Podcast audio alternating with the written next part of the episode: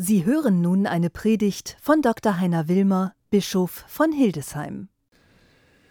Liebe Schwestern, liebe Brüder, kehrt um zu mir von ganzem Herzen, zweifelt, nein, zerreißt eure Herzen, kehrt um zu Gott. So heißt es im zweiten Kapitel des kleinen Propheten Joel. Joel, ein wunderbarer hebräischer Name, der einzige Name in der gesamten Bibel, auch in der hebräischen Literatur, der in der Kürze der zwei Silben zweimal das Wort Gott hat. Jo für Yahweh und El für Elohim. Yahweh ist Gott. Zu Beginn dieser großen Exerzitien unserer Kirche steht der Dreiklang.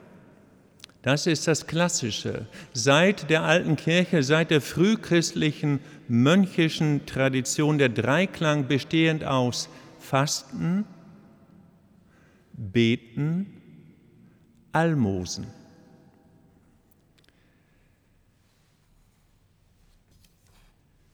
Christliches Fasten richtet sich dabei im ersten Schritt auf drei Dimensionen aus. Auf unsere Gegenwart, auf die Vergangenheit und auf die Zukunft. Wer fastet, findet einen Weg, um näher zu sich zu kommen.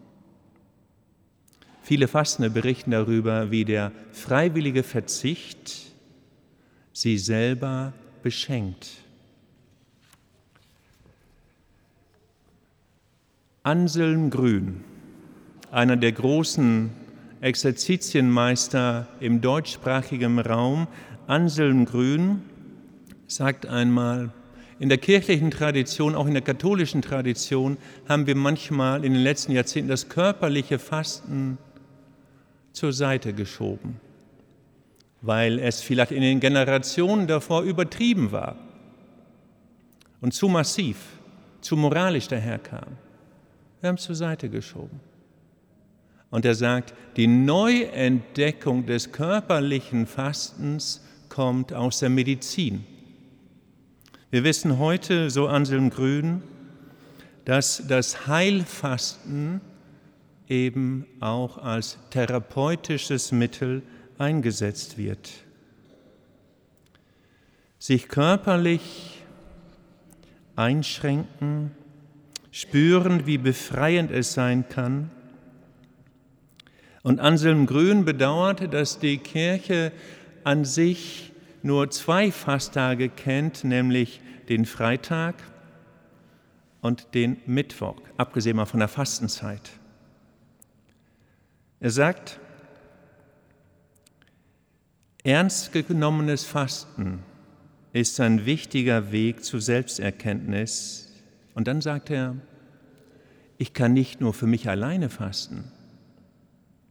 Es gibt eine ganz andere Dimension, wenn ich für einen anderen faste, für jemanden in meiner Nähe oder in meiner Ferne, bete und faste dann wird das Fürbittgebet noch intensiver, weil ich mit Leib und Seele bete. Und noch anders ist es, wenn ich in der Gemeinschaft, in der Familie, der Nachbarschaft, einer größeren Gruppe mit den Kindern gemeinsam faste, dann entsteht eine Atmosphäre, die diese Welt verändert, weil wir als Gemeinschaft uns Gott öffnen. Bisschen pointiert sagt es einmal Papst Benedikt, wenn er sagte, ohne Fasten ist die Kirche keine Kirche mehr. Interessant, wie Papst Franziskus diesen Gedanken aufnimmt und fortführt, vor allem angesichts brutaler Kriege, schon vor zehn Jahren, wenn er gerade angesichts massiver Konflikte und Kriege aufruft zum Fasten, wie er sagt, um die teuflische Unvernunft der Gewalt mit den Waffen Gottes zu beantworten, mit Gebet und Fasten.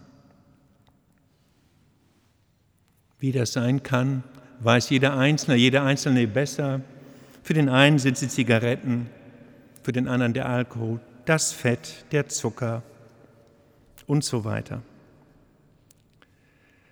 Fasten befreit von innerlichem Ballast. Mein alter Exerzitienmeister, als ich damals mit 19 in Freiburg ins Kloster ging, sagte mir, weißt du, Heiner, Fasten ist wie die Dynamik eines Heißluftballons.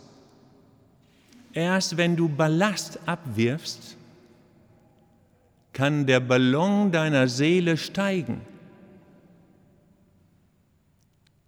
Deshalb überlege, wovon du dich trennst. Und aus seelsorglichen Gesprächen weiß ich, dass zu dieser Art Fasten nicht nur das Nahrungstechnische gehört, Ballast abwerfen, sondern es kann sein, dass es mir gut tut, jetzt doch das Zimmer des verstorbenen Vaters zu entrümpeln. Jahrelang habe ich mich gescheut, die Sachen wegzuwerfen, das Zimmer anzuschauen. Eines Partners, einer Partnerin, die verstarb dass ich doch anfange, Ballast abzuwerfen, zu entrümpeln, um mich Gott zu nähern. Fasten im zweiten Schritt. Die Fastenzeit ist neben dem Fasten das Beten. Vielleicht eine Ecke im Zimmer, vielleicht eine Kerze am Abend, vielleicht einmal in der Woche, Vielleicht bewusst das Morgengebet, Tischgebet, Abendgebet, ein gutes Buch lesen, einen Psalm auswendig lernen, das tun auch einige, wie ein Mantra. Oder bewusst gute Musik hören oder bewusst auf einer Bank in unserer wunderbaren Natur sitzen und sagen, großer Gott, wie schön ist es, hier zu sein.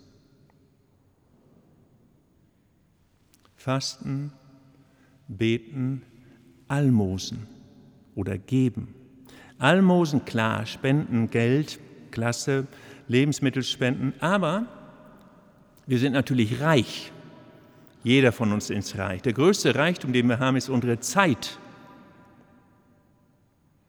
Zeit schenken, großzügig. Maria, die Schwangere, besuchte die schwangere Elisabeth das war keine Tagesveranstaltung. Das war die lange Weile. Zeit schenken, fasten, beten, Almosen, damit Segen entsteht, damit wir antworten auf den Zuruf, kehrt um zu mir von ganzem Herzen, zerreißt nicht eure Kleider, zerreißt eure Herzen, kehrt um zu Gott. Amen.